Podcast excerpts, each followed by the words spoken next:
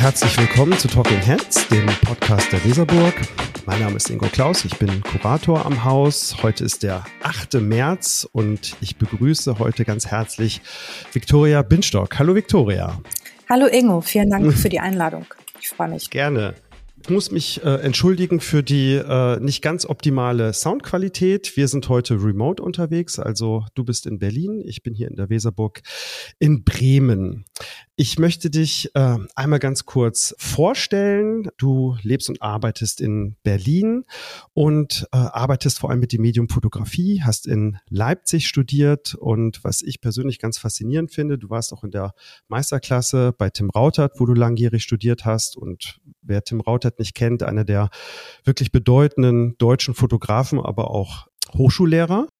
Man kann sagen, dass wir regelrechte Fans sind. Du warst 2018 das erste Mal bei einer Ausstellung hier in der Weserburg vertreten, in der Sammlungspräsentation von Florian Peters Messer und dann eigentlich in den Sammlungspräsentationen von 2018 an bis heute permanent. Das ist für uns ganz wesentlicher Grund, äh, dich heute hier einzuladen zum Gespräch. Ein anderer Grund ist, du hast parallel eine Ausstellung in Oldenburg, äh, Connection. Bis wann läuft die noch, die Ausstellung? Die läuft bis, ich glaube, bis 24. April. Ja. Was sehr besonders ist an der Ausstellung in Oldenburg, dass du nicht nur zwei neuere Serien vorstellst, sondern in dem hinteren Areal des Kunstvereins in Oldenburg gibt es ein Areal, das ganz schwarz gestrichen und da ist eine sehr frühe Serie von 2004 ausgestellt. Three People on the Phone. Erzähl doch mal, was man da sieht. Ja, also Three People on the Phone sagt es ja im Grunde schon, dass äh, der Titel ist sozusagen Programm. Man sieht oder man, man kann auf jedem Bild jeweils drei Menschen erkennen, die mit einem mobilen Telefon beschäftigt sind. Entweder befinden sich die drei in einer Menschenmenge oder auch drei Einzelfiguren, sehr unterschiedlich. Aber es sind immer Konstellationen von drei Menschen am Mobiltelefon. Und äh, wie du auch gerade gesagt hast, die Arbeit ist von, oder die, die Bilder sind 2004 entstanden. Da hatte ich einen Aufenthalt in Tokio. Ähm, ich habe mich beim DAAD, also Deutschen äh, Austauschdienst, beworben ja. äh, mit einem, ich wollte einfach raus aus Berlin, das war so nach dem Studium und ich habe ja zehn Jahre studiert, was wirklich sehr lang ist und heute undenkbar. Ja, ganz genau. Das ist heute undenkbar. Das hatte natürlich auch damit zu tun, dass ich so Mitte der 90er angefangen habe zu studieren und da war die Hochschule gerade so am sich sortieren und war eben noch nicht so eine wirklich äh, organisierte oder fing gerade an, organisiert zu werden. Und äh, ja, mein Studium fiel so in diese Phase, wo das alles noch nicht so ganz klar war. Genau, und da zog es mich auf jeden Fall ganz weit weg und ich war in New York vorher und äh, in vielen anderen Städten und Ländern und Asien fehlte noch so ein bisschen auf, auf meinem Plan und ich wollte unbedingt nach Tokio. Ich hatte auch äh, eine Idee, habe die aber dann, als ich dort war, komplett über den Haufen geworfen, weil ich gemerkt habe, dass ich da völlig orientierungslos und auf mich gestellt bin, weil ich natürlich, mhm. ich konnte kein Japanisch und ich konnte weder lesen noch sprechen. Ich konnte einfach nicht kommunizieren und streifte so durch die Straßen. Und 2004 hatte ich, also ich persönlich hatte noch kein Mobil, ich sage jetzt Mobiltelefon, weil es noch vor dem Smartphone mhm. war. Ähm, ich hatte tatsächlich, ich habe in Leipzig, ähm, als ich in Leipzig studiert habe und gelebt habe, ähm, hatten viele Häuser noch keinen Festnetz, Festnetzanschluss. Und da hatte ich so einen Knochen, mhm. so ein Mobiltelefon, was ich aber nicht mitgenommen habe, sondern was wirklich so in der Wohnung war, einfach für Notfälle. Ähm, es hätte auch in keine Tasche gepasst, glaube ich. Und kann man genau, sich heute gar nicht war, mehr vorstellen. Nee, kann man nicht so wirklich. Ähm, auf jeden Fall, äh, genau, war dieser, das war ja was wie ein Kulturschock eigentlich. Ich war dort und habe einfach ganz viel gesehen und aufgesogen und mich einfach in den Straßen bewegt und einfach, ähm, ja, bin so eingetaucht in diese andere Welt und, und habe gemerkt, dass Japan auf jeden Fall ähm, uns weit voraus ist. Mhm. Ja, und äh, also nicht nur was mobile Kommunikation betrifft, auch in vielen anderen Dingen. Ähm, aber das war nun so sehr augenfällig. Und ich habe mich gefragt, als ich so, ich hatte drei Monate Zeit, ich war äh, für so ein drei Monat Stipendium dort und und habe diese Menschen gesehen auf den Straßen und habe mich gefragt, warum müssen die jetzt unterwegs äh, irgendwas klären? Was haben die alle so zu tun und warum starren sie auf ihr Gerät. Es war ja für mich noch nicht so ersichtlich, was man außer telefonieren, was man ja noch so machen kann. Ja, da, da fing das mit S, ja, mit SMS fing das so an, MMS. Also man muss es vielleicht auch nochmal beschreiben. Also das, das ist eine elfteilige Serie, schwarz-weiß. Und äh, mitunter sind es äh, Dreierkonstellationen im Straßenraum, wo dann drei Männer zum Teil an der Wand gelehnt, den Kopf neigen, wie das heute auch üblich ist, und ins Gerät blicken. Mitunter ist es auch eine wuselige Menge, äh, wo man dann erst die Person mit dem Telefon finden muss. Und ein Bild, was ich sehr gerne mag, das sieht aus wie in so einem größerem Shopping-Areal. Da sitzen vier Damen auf Stühlen und schauen alle so äh, versunken auf ein Gerät und man ist so ein bisschen irritiert. Man fragt sich, warum wird die Dreierzahl durchbrochen, bis man dann sieht, dass die vierte gar nicht ins Telefon guckt, sondern die, schaut ganz offensichtlich in den Schminkspiegel. genau. Ja, das, das waren so Zufallsfunde auch. Ich bin, ich habe das ja gesehen und äh, sofort festgehalten und habe diese Menschen ja nicht platziert. Das heißt also, es sind also einfach viele ja, zufällige Konstellationen dabei, eben so wie diese vier Damen, wobei eben drei mit dem Mobiltelefon beschäftigt sind. Und ja, da sieht man auch so, ähm, wie weit das in diesen öffentlichen Raum hineinragt und auch stattfand. Und also ich, ich finde faszinierend, wenn man sich diese Serie anguckt, die ja ja, mittlerweile ja so langsam 20 Jahre bald äh, alt wird, mhm. dass die äh, stilistisch mich so an amerikanische Positionen der Street, Street Photography erinnert. Also ich denke jetzt zum Beispiel an Lee Friedlander, die spät wiederentdeckte Vivian Meyer oder auch Gary Winogrand. Also würdest du sagen, dass, dass da ästhetische Impulse von dir vielleicht auch unbewusst aufgenommen worden sind? Kann durchaus sein, aber das ist ja in jeder Arbeit eigentlich wiederzufinden, denke ich. Ja, dass da ganz viel auch Fotogeschichte mitschwingt, alles, was ich vorher gesehen habe und äh, gelesen habe. Also bestimmte Bildsprachen, die finden sich sicherlich wieder. Aber ich habe, als ich dort fotografiert habe, tatsächlich an, an keine bestimmte Position gedacht. Wie gesagt, das sind ähm, so schnelle Schnappschüsse gewesen und ich habe mir für für diese Streifzüge habe ich mir auch eine extra Kleinbildknipse angeschafft dort. und äh, ich habe nämlich äh, eigentlich eine Mittelformat Mamiya mitgenommen und wollte wirklich irgendwie was ganz anderes und was ja fotografisch auch was mhm. völlig anderes machen. Die eignete sich aber nicht so sehr, um schnelle Schnappschüsse zu machen und wäre auch viel zu auffällig gewesen, weshalb ich dann eben angefangen habe mit dieser Knipse auch teilweise so aus der Hüfte zu schießen. Aber analog halt. Analog, genau. Also ja, digital war ja, ja erstens, ich weiß gar nicht, ob es annähernd äh, die Qualität erreicht hätte, selbst mit so einem Kleinbildfilm mitzuhalten. Ich glaube noch nicht. Jedenfalls nicht in der Größe. Und ich hätte auch gar nicht äh, die Möglichkeit gehabt, da ja, digitale Bilder weiter zu verarbeiten. Also ich war noch völlig un analog unterwegs. Das war also noch bevor ich persönlich so diesen Übergang künstlerisch ähm, geschafft habe ja. so in, in den digitalen Raum. Aber, aber die ästhetische Entscheidung ist ja eine besondere. Also es sind ja keine farbigen Bilder, die uns äh, begegnen in den Ausstellungen. Jetzt ganz präzise in, in der äh, Oldenburger Ausstellung, sondern sind schwarz-weiß. Und du hast ja auch noch äh, so eine Transferleistung erbracht, indem du dich entschieden hast, sie als ähm, ja, sehr detailreichen Siebdruck zu präsentieren. Wie, wie kam es zu dieser Entscheidung? Ja, das hat, das war ein längerer Denkprozess und die Bilder selbst ähm, sind tatsächlich auf einem Kleinbild-Farbfilm entstanden. Das heißt, diese Bilder liegen ursprünglich als Farbinformation vor. Und ich habe, ähm, nachdem ich dann eben diesen Aufenthalt dort beendet habe und mir gedacht habe, ja, dann ich mache jetzt was aus diesen Bildern, aus dieser Reihe. Sind auch sehr viel mehr Bilder natürlich entstanden. Also elf habe ich dann letztendlich ausgewählt.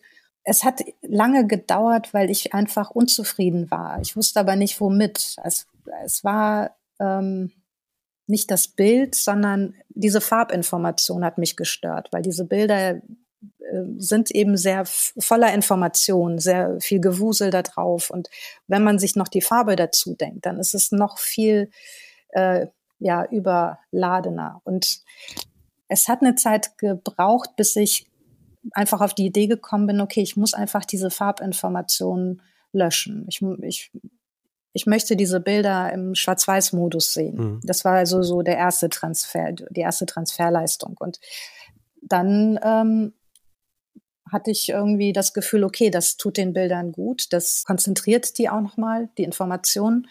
Und ähm, dann stand ich aber trotzdem noch vor dem, ja, vor, vor der Frage, wie bringe ich diese Schwarz-Weiß-Bilder jetzt raus? Mhm. Und ähm, für mich kam es nicht in Frage, jetzt um Barittabzüge oder irgendwelche anderen fotografischen Verfahren anzuwenden. Das irgendwie so Vintage funktionierte Prints. das nicht. Ja, so Vintage Prints genau und funktionierte einfach nicht. Und ähm, durch einen Zufall bin ich damals ähm, zum Siebdruck gekommen. Ich habe das irgendwie gesehen. Ich weiß nicht in einer Ausstellung. Ich habe das einfach so als als Medium mit Fotografie vorher gar nicht in Verbindung gebracht, außer natürlich das Zeitungsraster, was ja jeder kennt, dass Bilder gerastert sind in Zeitungen. Mhm dass man das einfach auch als ja, künstlerisches Ausdrucksmedium benutzen kann und Fotografien ähm, ja, übertragen kann in, dieses, in diesen Siebdruck. Das schien mir einfach auf jeden Fall so ein ganz guter Weg zu sein und äh, das habe ich dann ausprobiert. Ja, also ich finde das äh, sehr faszinierend und auch, auch gelungen, weil ähm, die, dieser, diese Schnappschussästhetik, die, die mich jetzt persönlich sehr an amerikanische Street Art Photography erinnert, die hat ja was, was, was Schnelles, was Beiläufiges, was Direktes. Sie, sie verspricht äh, oder behauptet zumindest äh, eine Gegenwärtigkeit, eine Authentizität, eine Direktheit.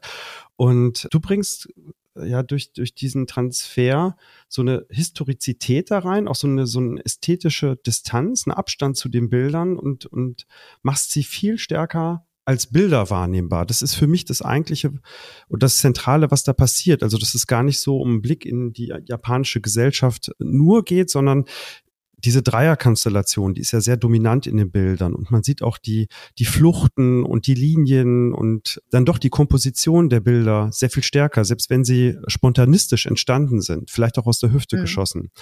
Also ich finde, da sind äh, ganz viele Momente auch schon angelegt, äh, die, die für spätere Serien wichtig sind. Deswegen war es mir wichtig, damit vielleicht zu starten. Und ich mhm. denke jetzt an eine, eine weitere Serie, World of Details, ähm, die ist jetzt nicht Teil der Oldenburg-Ausstellung, aber leitet vielleicht äh, da ganz gut hin.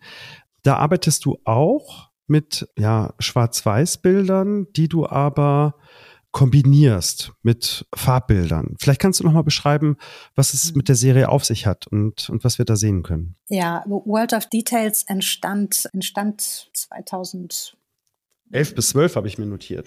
Ja, elf bis zwölf habe ich sie tatsächlich dann produziert. Einige Jahre zuvor habe ich Google Street View entdeckt. So einfach war das. Ich habe einfach Google Street View entdeckt und eine der ersten Städte, vielleicht sogar die erste, ich will mich da jetzt nicht äh, festlegen, aber ich glaube, das war die erste zumindest für mich, war New York. Und ich äh, war 2003 für ein halbes Jahr in New York und hatte eine wahnsinnige Sehnsucht und ähm, war dann natürlich total geflasht von der Möglichkeit, jetzt mit Google Street View an die Orte zu gehen, an denen ich gewohnt, äh, gearbeitet und rumgelaufen bin und habe einfach geguckt. Und ich meine, Google Street View ist ja nichts anderes als Fotografien, aneinandergereihte Fotografien. Und die haben diesen Sehnsuchtsmoment auf jeden Fall sehr befriedigt. Also es war wie wirklich als ja wie ein Spaziergang durch diese hm.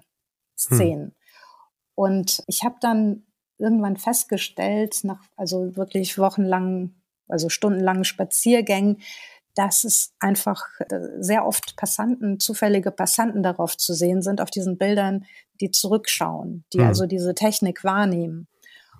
Und zu dem Zeitpunkt, als Google Street View eben für New York zugänglich war, da hatte ich noch nicht wirklich die Vorstellung, wie das äh, ja, praktisch abgelaufen ist. Also ich habe dann recherchiert natürlich und ähm, gesehen und gelesen, dass es eben ein Konstrukt auf einem Autodach ist und dieses Auto fährt diese Straßen ab. Und natürlich, äh, wenn so ein Apparat an dir vorbeifährt, dann ist ja auch so ein Reflex da hinzuschauen, zumindest äh, zu dem Zeitpunkt, weil es etwas Neues ist. Ja, die Leute gucken alle sehr, sehr verwundert und irritiert. Also du sagst, sie gucken verwundert. Man sieht ja die Gesichter nicht. Die werden ja äh, von der Software direkt, glaube ich, also nicht retuschiert, aber so ausgeblendet. Aber man sieht tatsächlich so, so etwas wie Verwunderung und sowas wie ja er erwischt sein. Und ähm, das ist ja auch etwas, Jetzt. ja, was ähm, für mich so eine neue Form von Street Photography im Grunde durch Google Street View äh, möglich wurde. Also für mich hat Google Street View diese Street Photography eben um so diesen Aspekt erweitert. Das fotografiert ohne gezielt eine Situation auszuwählen, sondern es ist eben so ein automatisierter Prozess, bei dem Bilder entstehen. Und aus diesem ganzen ja, aus dieser Riesenansammlung von Bildern habe ich eben gewisse Szenen herausgelöst als Screenshots und, ähm, und diese Screenshots habe ich gesammelt. Und auf diesen Screenshots war für mich, so wie vorher in, in Tokio waren es eben die drei Leute, die three people on the phone, die für mich dieses Bild definiert haben. Und hier waren es eben Menschen, die ähm, zurückschauen. Es, die, es ist nur, dass ein technischer Apparatus äh, diese Bilder gemacht hat, ohne ästhetisches ja, Interessen, genau. ohne, ohne äh, ein ästhetisches Konzept, ja. sondern es hat sich einfach ereignet. Und du wählst dann, wählst dann aus, zeigst ausgewählte Bilder, klein in schwarz-weiß, aber die werden dann kombiniert mit großen, äh, gerahmten Farbfotografien. Ähm, was ist das für ein Verhältnis, was du da erstellst? Ich habe eben diese Bilder gesammelt und äh, auch diese Bilder sind ja im Original farbig. Das heißt, ich habe, äh, da war ich aber schon, äh, nachdem ich diese Erfahrung gemacht habe, das, was macht es mit dem Bild, wenn man das in Schwarz-Weiß ähm, transferiert? Das ist nochmal auf jeden Fall äh, eine Beruhigung. Das war in dem Fall auch so. Und zum anderen hatte ich eben die Idee, okay, diese Ansammlung von Bildern ist noch nicht die Arbeit. Es ist etwas, was ich noch gerne erweitern möchte. Und ich hatte so einen Wunsch, einfach diese Orte zu sehen, mit eigenen Augen zu sehen, vor Ort nochmal ein Bild zu machen. Und dieser Wunsch kam auch so aus diesem Erlebnis oder aus dieser Erfahrung heraus, dass ich in die Szenen zwar hineinzoomen konnte am Bildschirm, aber an einem Punkt war dann irgendwann Schluss. Und ich dachte mir, ich kann dem was entgegensetzen. Ja, ich, ich kann noch näher ran. Das war äh, so eine Idee, dass ich äh, diese Bilder nicht wiederholen möchte, aber ich möchte an dem Ort nochmal ein eigenes Bild machen. Und habe mir dann meine Sammlung zurechtgelegt ähm, von den Orten, die ich vorher gesammelt habe. Ich hatte ja die Koordinaten. Durch Google Street View wusste ich natürlich genau, an welcher Stelle dieses äh, Bild entstanden ist, dieses Street View Bild und habe tatsächlich dann auch so ein, ja, so eine richtige Mappe mit, ähm, mit all den Orten gehabt, habe äh, Flug nach New York gebucht, meine Kamera eingesteckt und bin dahin geflogen. Und aber dann mit einer Mittelformatkamera, also mit einer richtig. Genau, diesmal habe ich diese Kamera eingesetzt, die ich dann in Tokio äh, in die Ecke geschoben habe. Und ähm, ja, diese Mittelformatkamera, das war jetzt natürlich auch noch mal etwas, ähm, um mich von diesem kleinen Street View Bild noch zu unterscheiden. Also natürlich in der Auflösung, dann in der Handhabung und auch ähm, durch die Farbe. Ich habe jetzt auf Farbfilm fotografiert und ähm, das hat natürlich alles eine andere Ästhetik, das Bild man fotografiert natürlich ganz anders. Und ich bin dann eben an diese Orte gegangen und habe an jedem Ort mich überraschen lassen auch. Also ich wusste nicht vorher, was mich erwartet. Natürlich wusste ich, wie die Szene aussieht aufgrund des äh, Street View Bildes, aber an vielen Orten hat sich die Szene einfach auch geändert, weil ich vom Screenshot bis zum tatsächlichen, bis zur Reise vergingen ja zwei, drei Jahre. Es musste ja auch alles organisiert werden und so weiter. Und das heißt, die Orte haben sich zum Teil verändert, zum Teil aber auch nicht. Und das war ja auch das Spannende. Ja, die, die Welt dreht sich weiter und äh, manches ist wie vorher und manches sieht komplett anders aus. Und da bist du da an deinem Sehnsuchtsort und, und machst dann da eigene Fotos und das wird dann letztendlich auch ein wichtiges Prinzip für, für alles, was dann später in deinem Werk kommt. Die Kombination von gefundenem und eigenem Bildmaterial, auch die Kombination von digitalem und analogem Bild. Was ich hier schätze, ist, dass dieses Google Street View Bild, ja, ist das ja schwarz-weiß, also du reduzierst es um Informationen, aber es ist sehr klein, zeigt aber eine sehr weite räumliche Stadtszenerie und die Bilder, die du da gegenüberstellst, die sind groß, aber sind aber häufig Detailszenen und manche sind wirklich so grandios fotografiert, die mich an äh, wirklich an William Eggleston gerade von ihrer äh, Farbigkeit erinnern. Also da gibt es Fotosituationen von einer gekachelten Wand, die ist äh, mit roten Kacheln und man denkt an ganz berühmte Bildnisse von, von William Eggleston. Man merkt, das sind intime Blicke, das sind eigene Fundstücke. Und dieses Verhältnis zwischen dem allgemein zugänglichen Bild, was aber eigentlich, ja, Street View hat ja eine gewisse Funktion, also man, man nutzt das zur äh, kurze Orientierung und so, es betrachtet ja eigentlich keiner ästhetisch, dass man diesen technoiden Bild, eigentlich auch seelenlosen Bild, jetzt ganz nüchtern betrachtet erstmal, etwas Eigenes entgegensetzt. War das so ein, was war das so ein Movens äh, auch oder äh, wie hat sich das hm. angefühlt für dich? Diese Szene, ich meine, allein die Szene oder den Screenshot zu bestimmen, ist ja bereits ein Bild zu definieren. Ich habe also einen Weg gefunden, mir diese Bilder anzueignen. Und das habe ich ja auch vorher schon gemacht in anderen Arbeiten und auch danach.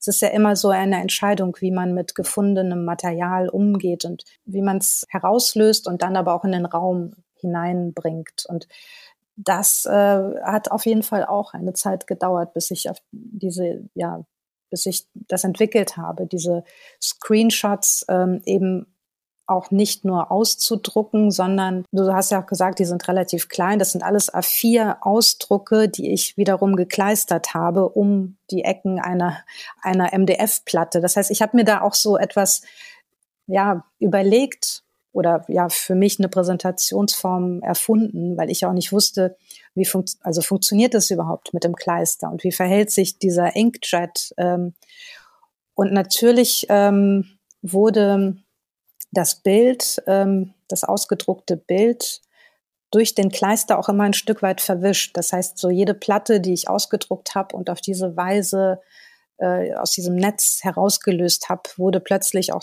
zu einem Unikat so ganz entgegen dieser ja, ja, Voraussetzung dieser Bilder, die ja auf Reproduktion angelegt sind. Mhm. Und ja, du, du arbeitest ja nicht nur äh, oder hast dort begonnen, mit Bildern aus dem Internet ganz stark zu arbeiten, sondern das ist ja ganz zentraler Fundus für dich geworden. Also diese, dieser fluide, äh, eigentlich nicht zu packende, permanent präsente Bilderstrom.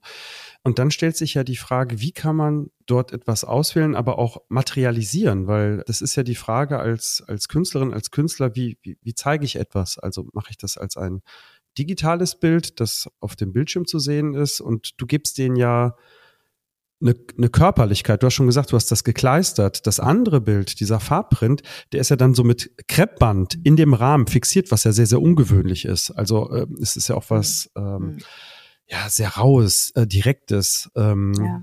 Das scheint, das scheint für dich wichtig gewesen zu sein, oder? Ja, sehr. Also genau alles, was dann das, wie, wie das Bild dann präsentiert ist, das sind ja ganz viele Entscheidungen, die dahinter stehen. Und äh, natürlich ist das schon sehr bewusst, dass ich diese Bilder die ich dann letztendlich dort aufgenommen habe und später dann mit nach Berlin gebracht habe als negative. Das, das spielte alles so in dieser Arbeit eine Rolle. Ich habe da zu dem Zeitpunkt auch tatsächlich noch so diesen Unterschied gemacht, hier dieses digitale Street View Bild und dann meine Technik, die ich, also diese körperliche Arbeit, die ich da geleistet habe, auch indem ich die Kamera allein geschleppt habe und ähm, ja, du bist ja auch wirklich hin an den Ort. Du bist ja physisch hingereist. Also die Präsenz allein. Genau, das spielte alles so diese Rolle, mir das bewusst zu machen. Es war für mich eher so ein Experiment. Ja, zum einen eben so dieses Arbeiten am Bildschirm und sehr komfortabel, äh, mich nicht bewegen zu müssen und alles äh, vom Bildschirm aus erledigen zu können und dann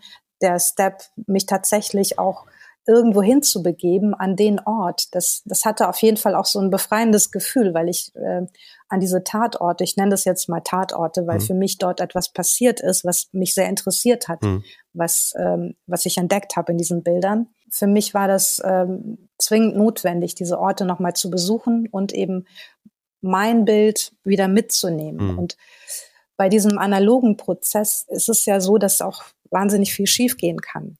Und diese ganzen, dieses Restrisiko habe ich natürlich auch in Kauf genommen, weil ich äh, dachte, das gehört auch dazu.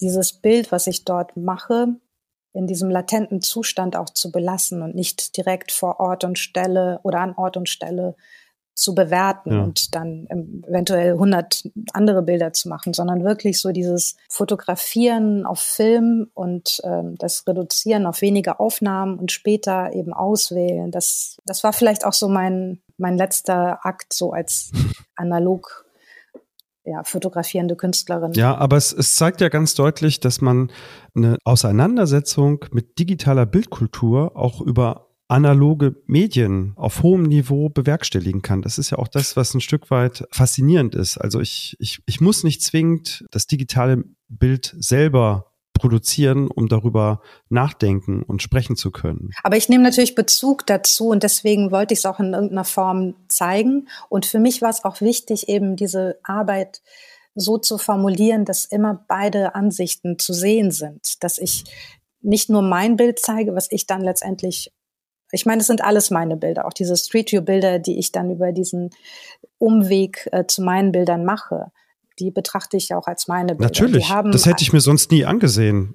Also, ja. also niemand hätte sich ja. das so sonst angesehen. Natürlich ist das dein ja. Bild. Aber genau, die haben halt Bezug zu bestimmten Bildern und ja, diese Beziehung dann zwischen diesen beiden Bildern war mir wichtig, weil diese Bilder so völlig anders in Erscheinung treten wie du auch gesagt hast, das eine ist groß und farbig und äh, sehr ins Detail und es ist in diesem äh, Rahmen geklebt. Das hatte übrigens auch so diese Idee von, es ist was Provisorisches, es ist auch nicht so, es, es hatte so diesen Prozesscharakter. Ich habe es mitgebracht, ich habe es vergrößert, es war auch so eine Handarbeit. Auch diese Abzüge habe ich selbst gemacht. Das, das war auch Teil der Arbeit, dass ich tatsächlich das Bild von der Idee bis zur Ausführung komplett durch meine Hände ging das war wichtig oder, oder Teil auch des Konzepts, das, das ich mir dann zurechtgelegt habe. Und da sehe ich tatsächlich einen großen Unterschied zu den äh, folgenden Serien, die Cluster-Serie, die seit 2014 äh, entsteht und daraus herausgewachsen die Network Images,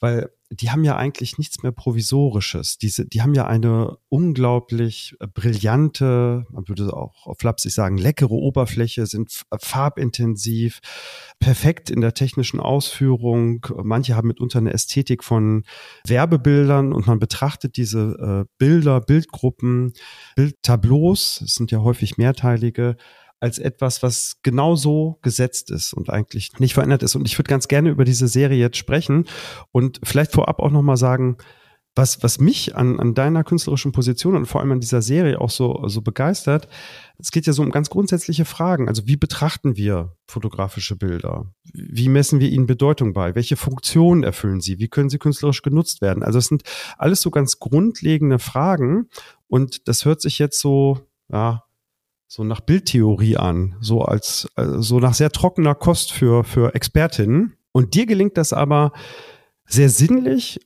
mit mit so sehr gegenwärtigen und assoziationsreichen Bildwelten. Das finde ich, das finde ich irre. Vielleicht können wir über eine Arbeit sprechen, die äh, ich glaube zwei Jahre hier zu sehen war im Rahmen der Sammlungspräsentation, die das Channel Cluster. Das ist vom Chanel. Chanel. Chanel. Da merkt man meine Unwissenheit in dem Bereich. das ist das Chanel-Cluster.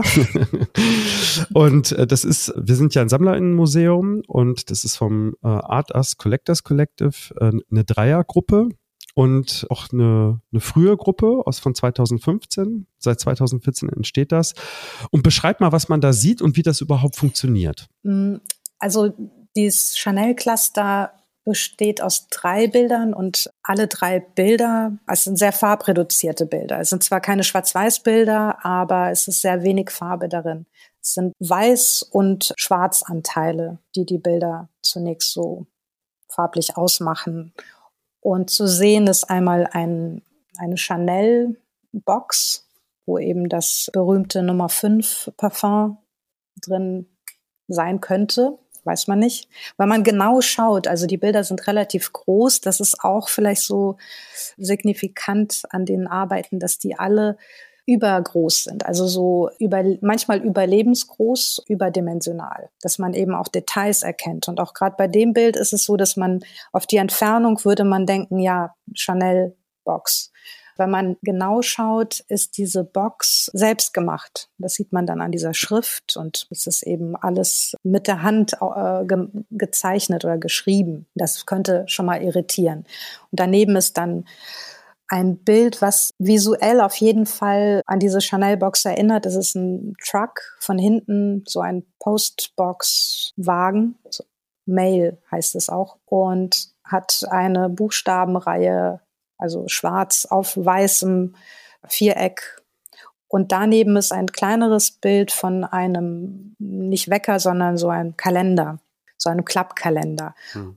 Und was diese Bilder auf jeden Fall vereint, ist äh, zum einen diese Farbigkeit und auch die Art und Weise, wie das strukturiert ist, das Bild. Es sind also Buchstaben oder Zahlen zu sehen und die Form dieser, dieser Box, die ist in allen Bildern, äh, wird sie fortgesetzt. Das heißt, man, man sieht schon, es geht um eine bestimmte ähnliche Ähnlichkeit, die sich fortsetzt. Und äh, wie die Bilder zustande kommen, ich habe also 2000, also 2014 habe ich dann begonnen mit den ersten Arbeiten. Die Idee kam mir aber auch schon vorher. Das heißt, ich brauche immer so einen Vorlauf. Von Idee bis zur Ausführung sind es manchmal ein, zwei Jahre. Und da habe ich, äh, ich weiß gar nicht in welchem Jahr, aber weit zuvor eben einen Bildsuchalgorithmus entdeckt, mit dem es ähm, möglich ist, mit Bildern nach Bildern zu suchen. Das heißt also, das, was ich eigentlich schon vorher so als Idee immer hatte, wurde plötzlich möglich. Ich habe nämlich ähm, mein, also viel früher, 2002, ähm, eine Diplomarbeit gemacht und da ging es auch um Verknüpfungen zwischen Wort und Bild. Und für mich war so der nächste Step, okay, wir, wie ist es möglich, ähm, über Bilder zu arbeiten, und komplett Sprache auszublenden. Und das war eben die Lösung, mit diesem Bildsuchalgorithmus Bilder anzuziehen. Also du gibst eins deiner Bilder dort hinein? Genau, ganz praktisch ist es so, dass, dass es funktioniert wie, ein, wie eine Suchanfrage mit Wörtern, nur dass man eben anstatt eines Begriffes oder Wortes eben ein Bild hochlädt. Und in dem Fall starte ich natürlich mit meinem Bild, weil ich, es machte für mich jetzt auch keinen Sinn, irgendein Bild zu nehmen, sondern ich wollte natürlich sehen, okay, das ist mein Bild und zu welchen Bildern kann ich gelangen, wenn ich dieses Bild eingebe? Wo führt es mich hin?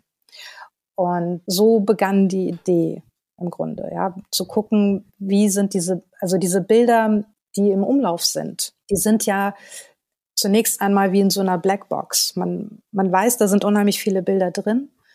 Und äh, wir wissen auch, dass die strukturiert werden in diesem Netzwerk und dass wir das, was wir suchen, auch bekommen. Aber ich wollte nicht nach etwas suchen, nach einem bestimmten Thema oder nach einem bestimmten Vorliebe oder äh, was auch immer, sondern ich wollte so ein zufällige Funde sehen. Ich wollte tatsächlich so einmal reingreifen und was rausholen. Und das war dieser Kunstgriff quasi, mit meinem Bild zu beginnen und zu gucken, was kommt mir entgegen. Und das Besondere ist ja, dass du diese gefundenen Bilder reinszenierst, also du fotografierst sie neu, dadurch gleichst du sie ästhetisch auch in ihrer Qualität an und äh, bringst sie miteinander in Dialog. Aber der Jens äh, Asthoff, der in dem aktuellen Katalog auch einen tollen Text geschrieben hat, der spricht ja von ästhetischen Versuchsanordnungen. Er sagt, es, es sind eigentlich disparate Bildrealitäten, die für ganz unterschiedliche Bild-Welt-Verhältnisse stehen. Und die kommen auf einmal miteinander ins Gespräch. Es sind gewissermaßen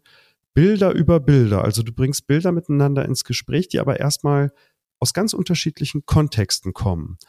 Und ähm, du hast das jetzt beschrieben, wenn man da in den Raum kommt, man sieht sofort, was da passiert, man spürt, was da passiert und trotzdem ist man mit den Bildern nicht schnell fertig. Also man fängt sehr lange an zu sehen, überlegt, was sind das für Kontexte, äh, hm. was, was lösen die bei mir aus an Assoziationen. Also du aktivierst eigentlich ganz stark die BetrachterInnen der Bilder, weil die fangen automatisch an, also das für sich zu erschließen, weil es gibt ja auch keine Narration. Das sind ja narrationsfreie mhm. Bilder. Es sind ja eigentlich mediale Assoziationen, mhm. Bildverkettungen oder wie man das nennen möchte. Mhm.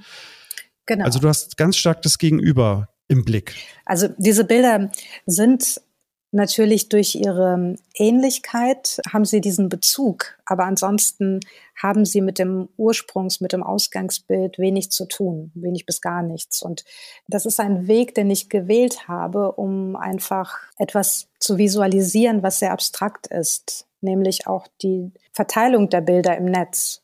Sie sind also in diesem Netzwerk und können und, und werden jeden Tag immer mehr und erscheinen uns auf dem Display, sobald wir eben danach suchen oder weil sie verknüpft sind mit einer Information, die uns interessiert. Aber ansonsten lassen sich die Bilder immer wieder neu verknüpfen, auch wenn, wenn man sie oder wenn, wenn wir sie selbst in bestimmte Kontexte rücken, also in Genres vielleicht, äh, trotzdem sind sie sehr oder können sie austauschbar sein. Und das ist ja das Besondere an den Netzbildern. Und das ist ja auch das, was mich am oder besonders interessiert, dass Bilder im Netz hm, eine andere Dynamik entwickeln als Bilder im physischen Raum, in, in, in unserer ja, Offline-Welt. Da begegnen wir ja auch Bildern die ganze Zeit. Aber da haben wir immer verschiedene ähm, Orte, verschiedene Framings. Da sehen wir eben Bilder auf Plakaten oder Bilder in Museen und können das sofort zuordnen und haben ganz klar, ähm, ja, können denen ganz anders begegnen, während wir Bilder, die wir auf unseren Displays sehen, erst einmal so als, als Bilder an uns vorbeirauschen. Und ähm, wie wir sie oder wie sie gemeint sind, können wir zwar nachvollziehen, wenn, wenn wir ähm, weiter den Link verfolgen, aber ähm, das hat ja nicht zu bedeuten, dass sie tatsächlich auch diesen Ursprung dort hatten weil sie eben auch diesen, ähm, diese Kontexte wechseln können. Und, äh, und das interessiert mich im Grunde, so diese Flexibilität von Bildern im Netz. Ja, es ist ein Stück weit auch eine äh, ne, ne künstlerische Aneignung einer Idee, die wir mit Abi Warburg verbinden, mit seinem Minusyme-Atlas. Also das ist so Bilder, Formen, also das auch Pathos-Formeln genannt, gibt über die Jahrhunderte hinweg, über die verschiedensten Bereiche hinweg, kulturellen äh, Bereiche hinweg, die immer wieder auftauchen, die miteinander ins Gespräch kommen. Und da wird's für mich richtig interessant, weil was du machst, ist, es geht ja um die Bedingungen der Möglichkeiten für künstlerische Fotografie heute.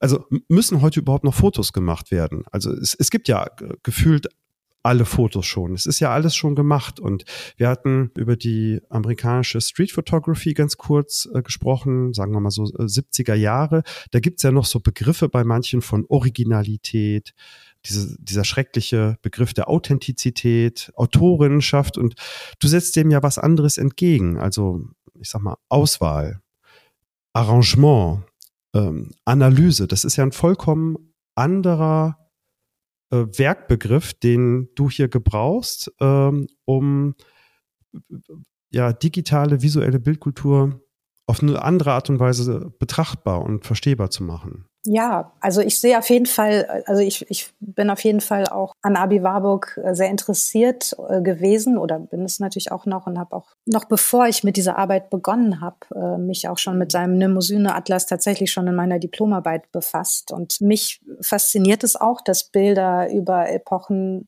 und Kulturen wandern und diese, diese Bildwanderung oder Migration der Bilder ist etwas sehr Abstraktes und auch sehr passiert ja erstmal über einen längeren Zeitraum und und heute eben auch zwischen Online- und Offline-Räumen. Und das ist vielleicht etwas, was, worauf ich mehr so fokussiere. So dieses Pendeln zwischen Display und dann aber auch wieder raus, wie Bilder wirken auf uns und wie wir auch, wie, wie sie unser Leben auch beeinflussen und verändern. Das spielt natürlich auch alles eine große Rolle. Und dann machen wir wieder Bilder von unserem Leben und speisen das ein. Also diese, ähm, dieser Ping-Pong-Effekt, so diese Wechselwirkung, das ist etwas, was mich jetzt so insbesondere auch bei den Networked Images so immer wieder interessiert, dass es diese Rückkopplungen gibt zwischen diesen beiden Bildwelten. Also mir fällt ein ganz aktuelles Beispiel ein aus der aktuellen Ausstellung in Oldenburg, diese, äh, dieses Blue Sofa, Paste, also das ist äh, ein Foto von dir, von einem blauen Foto, was am Straßenrand steht. in so einem Anschnitt und direkt daneben ein kleineres Bildformat, das die Armlehne des Sofas so ins nächste Bild überführt und das ist dann ein Stück blauer, keine Ahnung, Zahnpasta halt, Colgate oder so auf, auf dem Borsten einer Zahnbürste. Also da werden durch einen gewissen Bildalgorithmus dieser Suchmaschine diese Bilder miteinander kombiniert, aber du verknüpfst ja gewissermaßen ein eigenes Fundstück mit, mit einer Bildlogik, die der Algorithmus hinzubringt. Und da musste ich an etwas denken, was mich ganz fasziniert. Ähm, Ferdinand von Schirach, der kommt ja jetzt nicht aus der, aus der Kunst, ist Jurist und Autor, zuletzt eigentlich viel stärker als Autor äh, präsent und der hat mit vielen anderen Juristinnen, ich glaube im letzten oder vorletzten Jahr ein Ideen für eine neue EU-Grundrechtscharta gearbeitet. Ich weiß nicht, ob du das mitgekriegt hast. Und er hat, schlägt sechs neue Grundrechte vor. Und in dem Artikel Nummer drei, da musste ich dran denken, da geht es um künstliche Intelligenz. Und da heißt es in einer ganz klaren Sprache, jeder Mensch hat das Recht, dass ihn belastende Algorithmen transparent, überprüfbar und fair sind. Wesentliche Entscheidungen muss ein Mensch treffen. Und jetzt ist es ja nicht so, dass du diesen Algorithmus selber offenlegen kannst, aber du triffst letztendlich die, die letzten Entscheidungen als Mensch. Also wie was gezeigt wird. Und warum ist diese, dieser Passus, wesentliche Entscheidung muss ein Mensch treffen, so wichtig? Ja, weil nur Menschen haftbar gemacht werden können. Algorithmen nicht. Stichwort Upload-Filter, äh, Stichwort Content-Moderatoren, also Menschen, die moderieren, was für Bilder überhaupt mhm. online kommen, Technik, die moderiert, was überhaupt mhm. online kommt, Vorform von KI, also künstlicher Intelligenz, die werden ja von in der Regel immer von, immer noch leider von weißen mittelalten Männern produziert und das führt natürlich zu, dass diese technischen Algorithmen nicht neutral sind, sondern hm. es gibt immer Formen von Stigmatisierung, von Marginalisierung etc. Und da an dem Punkt, finde ich, wird deine Arbeit sehr, sehr gegenwärtig. Findest du das äh, zu weit hergeholt oder äh, siehst du dich in so einem Kontext? Auf jeden Fall. Das sind ja alles so Themen, die mich dabei interessieren. Und dass Algorithmen so allgegenwärtig sind und im Grunde ja auch unser Wissen strukturieren, ja, was, was wir über diese Welt wissen, was wir googeln und äh, was uns äh, an Informationen präsentiert wird. Das ist ja alles so sehr gegenwärtig und auch gewachsen, so schnell gewachsen, dass das ist einfach Teil unserer Kultur ist. Und das, was ich mache, ist auch ein, ein Stück weit vielleicht auch ein verzweifelter Versuch, das sichtbar zu machen, denn wenn man die Arbeit äh, betrachtet, hat man ja das Gefühl, diese Bilder gehören zusammen, so ganz entgegen des Menschenverstandes, der sagt, nein, das, das kann nicht sein. Das ist eine Fehlinformation. Und das spielt ja auch die ganze Zeit damit. Das ist etwas, ähm, worauf wir uns ver ja, verlassen möchten. Es ist ja so gewesen, das ist ein Foto. Es erinnert uns so stark an die Realität oder an das Objekt, was wir kennen aus der physischen Welt und trotzdem kann diese Kombination nicht stimmen und so diese Ambivalenz in, in der Arbeit ist mir schon sehr wichtig und ich denke schon sehr viel auch darüber nach natürlich auch darüber wie wie ähm, Bilder oder welche Bilder überhaupt zu sehen für, für sind. Für mich stellt sich die Frage bei dieser Cluster Serie, die ja eindrucksvolle Bilder präsentiert, großformatig zum Teil, die ja ein Stück weit manchmal auch an Werbeästhetik erinnern. Wie entgeht man bei dieser Werkgruppe der Gefahr, dass das zu einem bloßen Formalismus vorkommt? Also wie entgeht man der Beliebigkeit? Weil es gibt ja unendlich viele Möglichkeiten, die bereitstehen. Und ich habe in einem Interview von dir selber schon gewissermaßen die Antwort gefunden. Da, äh, da schreibst du, man kann sich diesen Arbeiten auf vielseitige Weise, äh, auf vielseitige Weise annähern. Assoziativ, ästhetisch, phänomenologisch, politisch oder bildtheoretisch.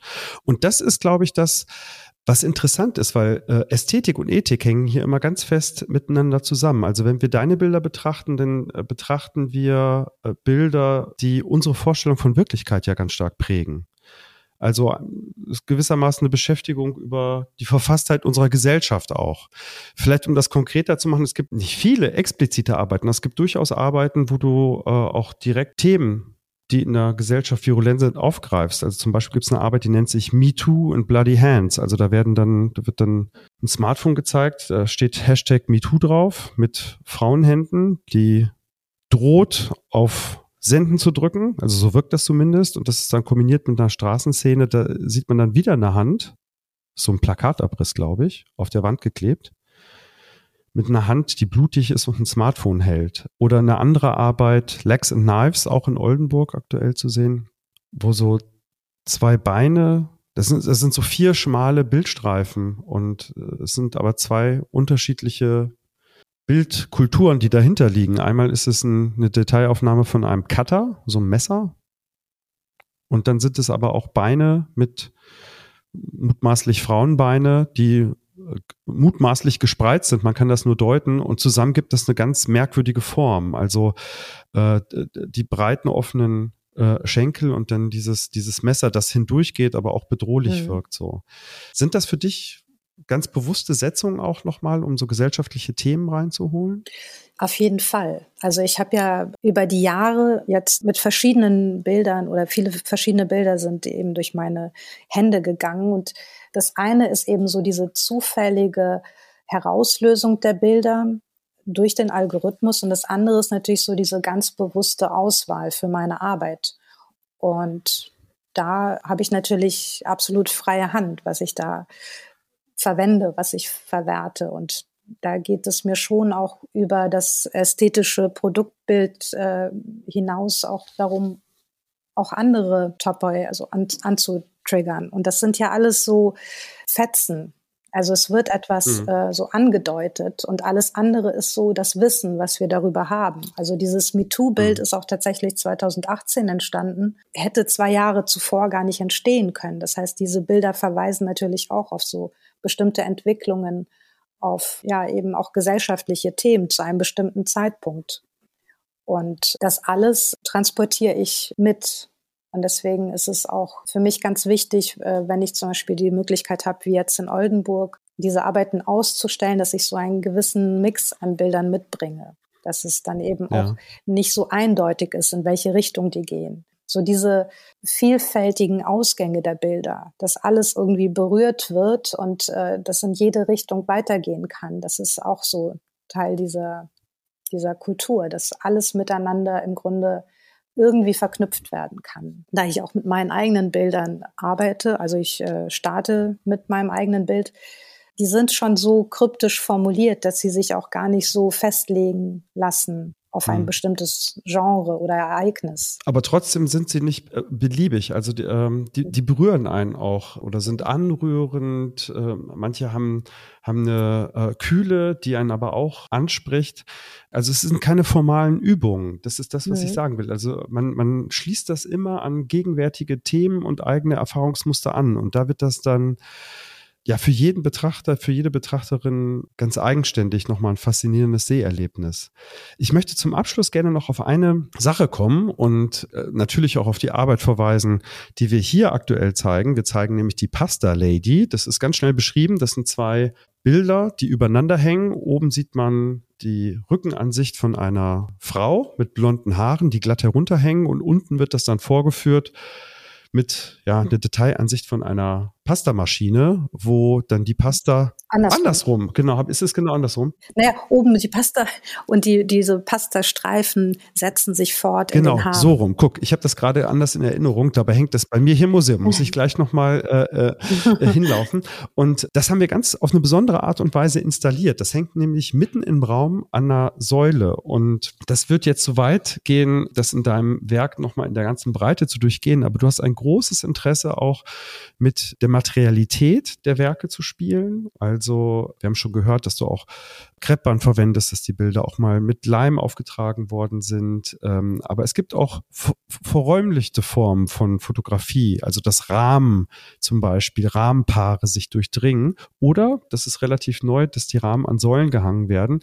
Und das hast du meines Wissens das erste Mal 2020, also in der Corona-Zeit gemacht, äh, in deiner Haus- und Hofgalerie Klemms in Berlin, wo man von außen reinschauen konnte Und zu der Zeit sind wenig Menschen gereist. Die meisten kennen das, glaube ich, auch nur ähm, aus dem ähm, aus dem aus dem Internet. Und an der Wand, an den Säulen hingen die Fotos, unter anderem auch die Pasta Lady. Das haben wir dann eins zu eins übernommen, weil uns das so gut gefallen hat. Aber es standen auch mehrere, ich glaube, das sind so Ikea-Möbel, Kallax meine ich, also ganz simple Möbel im Raum und mhm. an diesen Möbeln hängen dann wiederum Bilder. Und wenn man so reingeguckt hat, das sah aus wie so ein Bildschirm-Desktop, wo ganz viele Bilder nebeneinander und hintereinander gestaffelt sind, wie eine Paraphrase des Internets, also wo alles immer irgendwie miteinander in Bezug steht und so eine Vielheit. Und wenn man dann aber in den Raum reinging und sich umdrehte und zurückschaute, dann war dieses, diese Vielzahl an Bildern weg. Man sah dann nur noch die Rückseiten und alles war weiß. Also die Bilder verschwanden vollkommen dieses Interesse an der Verräumlichung von Fotografie, ist das ein Wunsch, diesen digitalen Bilderfluss künstlerisch etwas entgegenzusetzen? Also gewissermaßen die Dinge, die Zeit anzuhalten, damit die Dinge überhaupt betrachtbar und sprachfähig werden? Ist das, ist das so eine Motivation? Ja, also ja, natürlich auch. Also das sind ja auch Bilder, die oft das Netz gar nicht verlassen. Das sind ja Bildphänomene dabei, die im Netz oder durch das Smartphone entstehen und im Netz kursieren und das Netz gar nicht verlassen. Das heißt also, ich äh, treffe dann auch eine Entscheidung dafür, ein, ein flüchtiges Bild zu materialisieren. Das ist das eine. Und äh, die Präsentation, die du beschrieben hast, das war auch eine Überlegung, ähm, wie bringe ich diese Bilder in den Raum, ohne jetzt so dieser klassischen Präsentation zu folgen, weil für mich diese Bilder nochmal diese, aus dieser Bewegung heraus ähm, herausgelöst sind. Und diese Bewegung möchte ich natürlich auch abbilden, aber auch, dass es kein linearer Verlauf ist. Diese vernetzte Struktur, in der sie sich befinden, den wollte ich unbedingt mit in den Raum überführen. Und ähm, da war diese Architektur in der Galerie so ganz dankbar für diese Ausstellung für mich, weil es eben drei Säulen gibt oder zwei, ich weiß gar nicht mehr. Glaube ich, drei Säulen, und, ja. Hm. Und ähm, es mir dadurch möglich wurde, einfach ähm, mehrere Bildebenen einzubauen. Und um einfach diese Säulen aufzunehmen oder aufzugreifen, habe ich mich dann entschieden, mit diesen Kallaxen zu arbeiten. Das sind diese Ikea-Regale, die zufälligerweise auch die gleiche Breite dieser Säulen ähm, haben. Und das hätten aber auch andere Möbel sein können. Mir ging es auch darum, etwas zu nehmen, was, was relativ so ein Standard ist, was so ein, ja, wie so ein JPEG-Format im physischen Raum aufgreifen, weil diese Kallaxe sich auch in ein, zwei, drei, vier oder auch viel mehr ähm, Formen installieren lassen. Also man kann die beliebig zusammenstellen und mit ihnen arbeiten. Ja, die verschwinden auch ästhetisch. Also man betrachtet sie gar nicht genau, man nimmt sie als ja. Bildträger wahr, als neutrale Bildträger. Genau, also die, die sind auch eigentlich genauso Hilfsmittel, um diese Bilder, diese physischen Bilder dann zu installieren. Und ähm, diese Bildebenen, die nun entstanden sind, die hm, strukturieren den Raum nochmal ganz anders. Also wenn man hineinkommt in den Raum, ähm, hat man ja den Wald voller Bilder und muss sich dann auch als Betrachterin entscheiden, welchen Pfad man geht. Und so ähnlich ist ja auch diese Erfahrung im digitalen Raum. Man, man macht den Laptop oder was auch immer an und entscheidet sich. Man hat so eine Startposition und dann unendlich viele Pfade, die man nehmen kann. Und das ist etwas, was ich in der Ausstellung dann quasi so simuliere. Man, es gibt nicht so den einen Weg, so von links nach rechts den Raum zu durchschreiten, es gibt verschiedene Wege und, und dann eben, wie du sagst, wenn man hinten angekommen ist und zurückblickt, dann sind diese Bildinformationen plötzlich nicht mehr präsent, mhm. weil diese Bildoberflächen natürlich dann zur anderen Seite zeigen. Und dann werden aber plötzlich völlig andere Informationen sichtbar, die ansonsten verschwinden, wenn man diese, diese Arbeiten an der Wand mhm. hängen hat. Nämlich einfach die Beschaffenheit. Wie sind sie hinten überhaupt äh, ja, festgemacht und, und äh, befestigt und, und äh, viele sind ja auch beschriftet. Es gibt die Signatur und das sind ja wieder so kunstmarktrelevante Informationen, Editionsnummern, ja, ja, genau. Bildtitel. Und das ist für mich so der, die Analogie zu Metadaten von digitalen Bildern, die wir auch nicht wirklich sehen, die man auslesen könnte, wenn man es kann, aber eben Informationen, die jedem Bild anhaften, aber eben nicht auf der visuellen Ebene, sondern hm. verklausuliert mitschwingen und mitwandern. Ja, und du machst das Betriebssystem Kunst auch äh, darüber nochmal äh, deutlich. Ganz genau.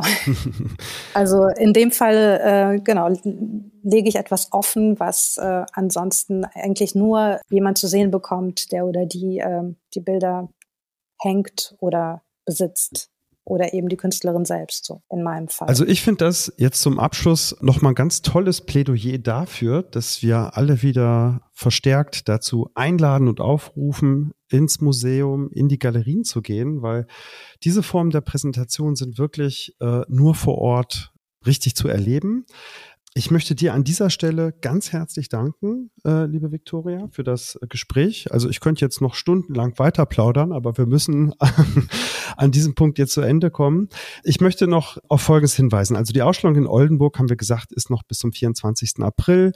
Deine Arbeit, die Pasta Lady und ganz bald äh, auch das Grey Cluster sind hier in der Weserburg zu sehen, noch äh, bis in den Sommer hinein. Und du nimmst teil an der achten Triennale der Fotografie. Das startet, glaube ich, Mitte Mai in Hamburg. Der Titel ist ganz wunderbar, Bilder über Bilder. Das ist etwas, was du machst. Und ich mhm. empfehle ganz unbedingt den tollen Katalog, der jetzt frisch rausgekommen ist, mit Texten von Jens Asthoff und Wolfgang Ulrich. Ganz lieben Dank an dich, Viktoria, an die VGH-Stiftung, die das finanziell möglich macht und last but not least, wie immer, Tom Flori, der das hier auf die Platte bringt. Viktoria. Ich danke, ich danke dir und äh, euch und äh, hat mich sehr gefreut, mit dir ein wenig einzutauchen in meine Arbeit. Hat Spaß gemacht. Prima, bis dahin. Tschüss.